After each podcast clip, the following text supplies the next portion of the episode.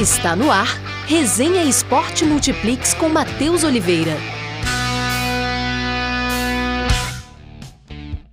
Olá, ouvintes, aqui é o Matheus Oliveira, eu falo direto da redação do Portal Multiplix. Está começando mais um episódio do podcast Resenha Esporte.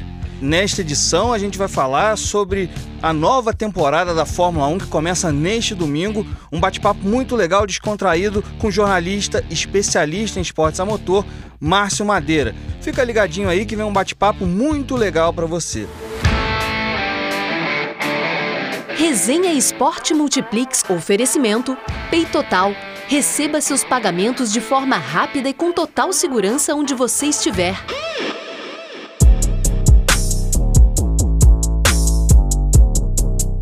Márcio, prazer grande falar contigo nesse bate-papo que fala de uma paixão nacional. Né, que é o esporte a motor brasileiro apaixonado por esportes a motor, especialmente a Fórmula 1, onde ele viu grandes nomes como Nelson Piquet, Emerson Fittipaldi, Ayrton Senna. O Brasil tem oito títulos mundiais com esses três grandes nomes, mas teve também Rubens Barrichello, Felipe Massa, Juan Carlos Passi também. E a gente vai falar sobre essa nova temporada cercada de expectativa que começa neste domingo, dia 28, primeira prova lá no Bahrein, né, no circuito de Saki. Então, cercado de muita expectativa. Então, Márcio, prazer falar contigo. Queria saber o que a gente pode esperar dessa temporada de 2021 da Fórmula 1. Oi, Matheus, João. É, o que acontece é o seguinte: é, por, em razão da pandemia mundial, a Fórmula 1 perdeu receita, como quase todo é, evento pelo mundo afora, né? E essa perda de receita demandou algumas, algumas mudanças aí estratégicas. A principal delas foi adotar o sistema de tokens. É, os carros de 2020 podem sofrer um número limitado de alterações em áreas específicas para 2021. Então a gente pode esperar talvez um pouco uma distância um pouco menor entre as principais equipes, entre as cinco melhores equipes, talvez seis é, justamente porque não houve tanto espaço para mudanças e o que a gente tem é um cenário muito mais evolutivo do que uma revolução. A gente não, não, não tem como fazer uma mudança muito drástica dos carros do ano passado para esse ano. E quando a gente fala em Fórmula 1, logicamente, né, Márcio, a gente não pode é, deixar de falar sobre esse conjunto Mercedes, que desde 2014 domina o esporte, e Lewis Hamilton, que é o heptacampeão, vem batendo todos os recordes do Schumacher, que, é o, que era o principal nome da categoria. E o Hamilton vem pulverizando esses recordes com a sua Mercedes. Então é um conjunto quase que imbatível, né, Márcio? E nessa temporada eles também são favoritos? É, quanto ao conjunto Hamilton-Mercedes, é, sim, quando a gente considera que as equipes não podem começar um projeto do zero, é, e a forma como eles foram dominantes em 2020 tem sido dominante desde 2014 com, o hiato ali é, no final de 2015 e ao longo de 2016 em que o Rosberg conseguiu equilibrar a disputa. É, sim, a gente só pode considerar Hamilton e Mercedes como, como favoritos, é, embora haja aí margem para se acreditar numa aproximação de Red Bull e Max Verstappen e talvez alguma surpresa da McLaren, na Alpine. É, enfim, pode ter espaço para alguma surpresa aí, mas sem dúvida Hamilton e, e Mercedes são favoritos, embora é, também a gente tem um cenário que eles, estão, renovaram o contrato por um ano, então é, é uma hegemonia que pode estar chegando ao fim. A gente acompanhou os testes de pré-temporada no circuito de Sakir, que vai abrir né, a temporada de 2021, e a gente viu uma Red Bull muito forte que vai lutar, promete brigar com a Mercedes, que é a equipe a ser batida, hepta campeã, sete títulos consecutivos, mas a Red Bull vem muito forte. É a principal concorrente da Mercedes, Márcio? O sistema de tokens e as limitações é, para que se possa alterar o equipamento do ano passado para esse ano, é, talvez, talvez favoreçam sim. A Red Bull nos últimos anos tem começado mal os campeonatos, tem apresentado um ritmo evolutivo bom ao longo dos anos chegou ao final do ano passado de forma bastante competitiva. É, então, talvez sim eles estejam aí com. O fato de ter um bom pacote permite que você administre os tokens da melhor forma. Você possa atacar áreas que são é, sensíveis ou que o projeto não era tão bom. Diferentemente da Ferrari, por exemplo, que teve que. A gente vai falar né, daqui para frente da Ferrari, mas teve que escolher uma parte do carro para mexer e a outra não vai ficar satisfatória. A Red Bull tem uma boa base, a gente pode esperar, é, tem margem né, para que Max Verstappen talvez tenha um desempenho melhor do que teve no ano passado e possa assim, disputar, disputar de fato algumas vitórias com, com as Mercedes, quem sabe. Márcio, outro destaque aí foi a McLaren né, nessa pré-temporada. É, escuderia que deu três títulos para o Ayrton Senna, que o Ayrton conseguiu seus três títulos, um também com Emerson Fittipaldi em 74. Então tem uma história também muito grande com o Brasil, a McLaren.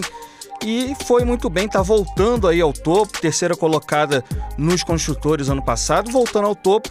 Parece que esse ano eles vêm forte também, não é, Márcio?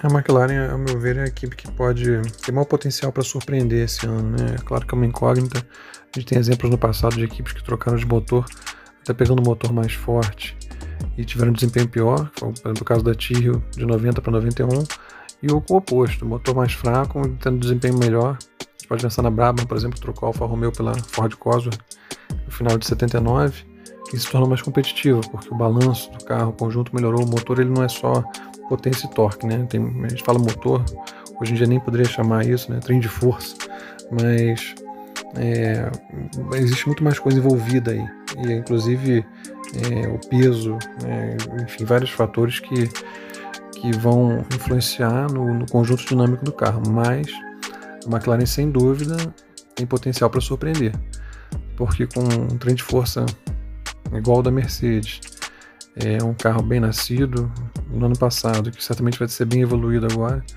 uma dupla de pilotos interessante também. É uma equipe que pode, pode surpreender. É uma McLaren que já rendeu grandes momentos ao Brasil, com o Fittipaldi na década de 70. O Senna foi tricampeão com aquele carro branco e vermelho, que eu acho mais bonito que a Fórmula 1 já produziu. E todo brasileiro tem realmente esse carinho com a McLaren. Mas saindo de dois ídolos brasileiros, para dois ídolos da Fórmula 1 atual que estão tentando retomar a carreira. Um é o Vettel, que deixou a Ferrari, foi para a Racing Point, tenta liderar esse projeto da Racing, Racing Point, não, Aston Martin tenta liderar o projeto da Aston Martin e tenta o seu quinto título pentacampeonato, visto que ele conquistou o Tetra lá em 2013, já faz muito tempo. E o Alonso, que deixou a McLaren em 2018, que foi dois anos fora, volta para a Alpine, que é o braço esportivo da Renault, Renault, que é a casa onde o Alonso conquistou seu bicampeonato mundial em 2005-2006. Com esse novo horizonte para essas duas estrelas, o que, que a gente pode esperar de Vettel e Alonso em 2021, Márcio? É, hoje em dia é fácil esquecer o quanto o Vettel é, se destacou no formato anterior, né, nos anos, sobretudo em 2009 e 2013. O Vettel realmente foi um piloto de primeira grandeza, até superior a Hamilton mas a, a Fórmula, a era híbrida, é, parece que realmente não, não casa com as virtudes dele. É, ele, tinha uma, ele era muito, muito eficiente em transferência de peso e agora com essa frenagem, é, carregando muitas baterias, uma, uma frenagem diferente e parece realmente que a janela de desempenho do Vettel não casa muito com essa fórmula. O Alonso é, é um dos maiores pilotos né, que a Fórmula 1 já viu, um dos maiores talentos que a Fórmula 1 já viu. É um piloto que se manteve ativo desde que saiu da Fórmula 1, venceu Le Mans duas vezes. É, é um dos grandes da história. A gente pode falar, bom, não é campeão mundial desde 2006, mas a temporada que ele fez em 2012, por exemplo, está entre as maiores da, que um piloto já fez na história da, da Fórmula 1.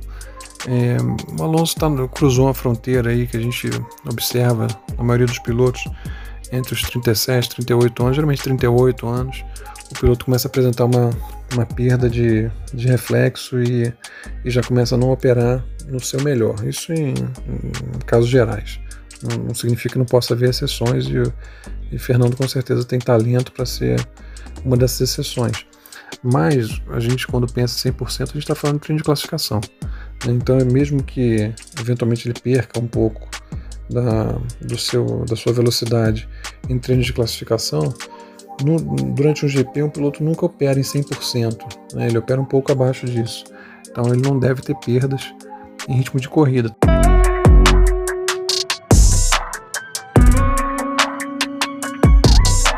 Nessa reta final do nosso bate-papo, Márcio, é, vamos falar sobre a principal escuderia da Fórmula 1, né, a mais popular, que né, movimenta milhões, uma marca importante no automobilismo, que é a Ferrari, né? Todo piloto sonha em, em correr pela Ferrari, todo mundo é, tem uma admiração grande pela Ferrari. E a Ferrari que não vem num grande momento desde 2019, em 2020 não conseguiu vencer nenhuma vez, Nesse ano, o que a gente pode esperar desse novo carro da Ferrari, agora com Leclerc e o Carlos Sainz também, que vai estrear nessa temporada? O que a gente pode. O que os tifosi, né, os torcedores italianos, podem esperar da escuderia Ferrari? A Ferrari é um pouco uma incógnita, né? Ela redesenhou, gastou dois tokens da parte traseira do carro, tentando recuperar um pouco da aderência que foi perdida com, as mudanças de regulamento, sobretudo no fundo, é, no assoalho né, do carro. E, e ela não estava confortável, não estava satisfeita com a asa dianteira dela, mas teve que, que alterar só a parte que não ia gastar token, ficou bastante limitada e adaptou em algumas partes do carro esse fluxo de ar que não é exatamente como ela gostaria na frente. Então, para a Ferrari não foi bom né? esse sistema de tokens assim, essa limitação no, no, nas mudanças, mas ela mudou bastante coisa no powertrain, né? no trem de força que foi o grande calcanhar de Aquiles dela no ano passado. Então eu imagino que a Ferrari não vai ter uma temporada tão ruim quanto teve no ano passado. É, o problema maior para ela é que a briga pelas é, terceira, quarta, quinta posições no, no campeonato está muito forte, está muito interessante. Entre McLaren, é, Alpine, Aston é, e a própria AlphaTauri não foi mal no ano passado. Então a Ferrari ela talvez tenha dificuldade, tudo vai depender de como vai funcionar esse novo trem de força dela aí e essas alterações que ela fez na parte de trás. Imagino que ela melhore em relação ao ano passado, mas ela tem uma briga grande ali pela frente. É, é difícil, difícil antever onde ela vai conseguir se encaixar e, e também se vai conseguir manter, entregar bom desempenho então, para finalizar, Márcio, obrigado aí. Claro que a expectativa sobre a Ferrari é sempre muito grande, né? A pressão também é muito grande. É a mais popular, é a principal marca, tá desde o começo da Fórmula 1 em 1950. Mas vamos falar um pouquinho também de Brasil, né? Lembrando que no domingo passado seria aniversário do Ayrton Senna, ele completaria 61 anos uma grande inspiração também e que deixa muitas saudades em todos os brasileiros, o ídolo, na minha opinião, um dos maiores ídolos do, do nosso país. Né? Não só esportivamente, mas também com cunho social por toda a história do Ayrton. Falando sobre o Brasil na Fórmula 1, o que a gente pode esperar do futuro do país na categoria? A gente pode falar assim, tem o Gianluca Petekoff que está tá indo muito bem, é, vai correr de Fórmula 2, tem, tem o Igor Fraga que tem muito talento, talento reconhecido que começou no virtual e se confirmou no real, no automobilismo de pista de fato. Mas a questão toda é que a gente está dependendo de casos isolados. É, o grande problema é que o automobilismo brasileiro ele deixou de, de ser um automobilismo que revela pilotos, não existe mais é, uma cultura de, de automobilismo no Brasil como existia até anos 80, anos 90, categorias de base sólidas disponibilidade de, de investidores, de patrocinadores, pistas. Né? A gente está com uma carência de pistas, o próprio estado do Rio de Janeiro precisa de pistas. Eu já várias vezes tentei levantar a bola de é, o município se candidatar a receber o Autódromo do Rio de Janeiro, porque realmente existe uma demanda muito grande. A Fórmula 1 queria voltar para o estado do Rio de Janeiro e existe verba para isso verba federal, verba estadual, verba da iniciativa privada. É, porque a gente está precisando de pistas no Brasil. A gente antigamente tinha uma pista de Interlagos de 8 km que tinha todo tipo de curva, tinha Jacarepaguá que não, praticamente não tinha nenhuma curva de lenta e chegou a ter um oval também. Então, o nosso automobilismo é, enfraqueceu, empobreceu muito e fica muito difícil a gente falar seriamente em, em voltar a ter três, quatro pilotos, dois pilotos em equipe de ponta, como chegamos a ter tantas vezes. É muito difícil imaginar isso no, de forma sustentável no horizonte próximo.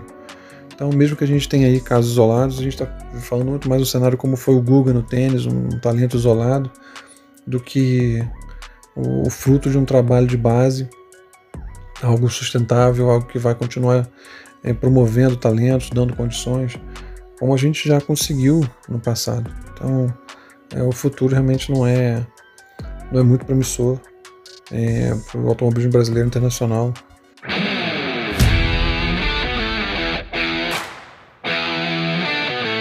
Márcio, obrigado pela participação, por essa conversa sobre essa grande paixão do brasileiro, que é o esporte a motor, principalmente a Fórmula 1. Obrigado aí pelo carinho, um grande abraço aí e a gente se vê em breve. Obrigado pela audiência, galera. Grande abraço e até a próxima.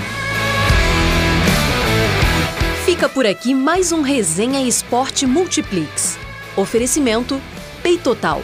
Receba seus pagamentos de forma rápida e com total segurança onde você estiver.